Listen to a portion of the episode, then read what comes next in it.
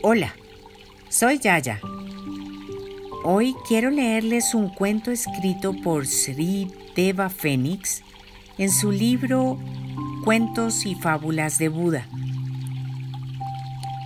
Se titula El mono que salvó a un pez. Acompaño su lectura con la música del canal Sleeping Music.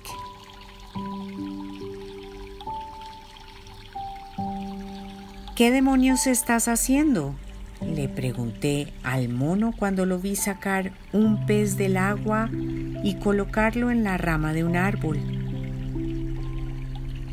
Estoy salvándolo de morir ahogado, me contestó el mono.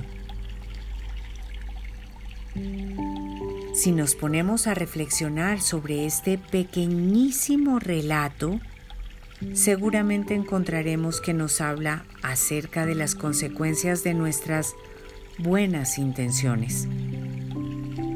Pero en un sentido más profundo, también podría indicarnos que es necesario comprender y respetar el hecho de que cada uno debe vivir según las reglas de su propia naturaleza.